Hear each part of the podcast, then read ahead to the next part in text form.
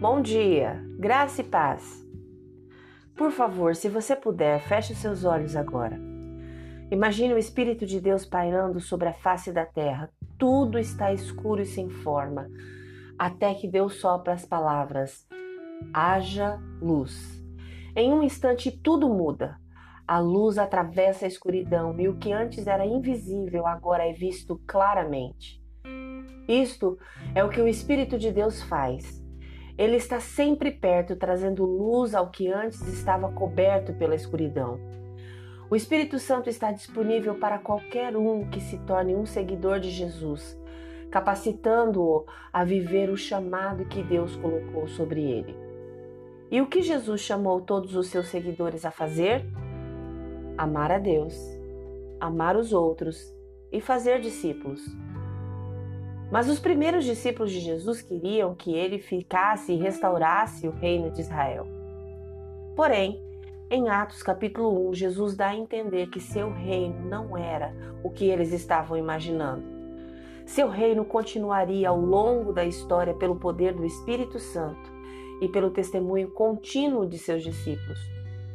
O Espírito Santo é um dom, isso mesmo, um presente de nosso Pai Celestial que nos ajuda a viver de uma maneira que honre a Deus e reflita o seu caráter. Quando permitimos que o Espírito Santo nos molde, ele transforma a maneira como pensamos e agimos. É o Espírito Santo que nos capacita a tornar Jesus conhecido em todo o mundo. E então, lembramos das palavras de Jesus no livro de Atos, capítulo 1, versículo 8. Vocês receberão poder quando o Espírito Santo descer sobre vocês e serão minhas testemunhas em toda parte. Em Jerusalém, em toda a Judéia, em Samaria e nos lugares mais distantes da terra. Por essa razão, viver uma vida cheia do Espírito requer buscar a Deus intencionalmente todos os dias. É através do tempo intencional com Deus que descobrimos como fazer discípulos.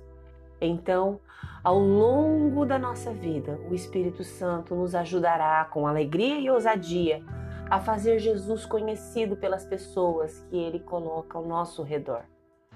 Ele nos dará a visão, o discernimento e a coragem de que precisamos para demonstrar o amor de Jesus aos outros.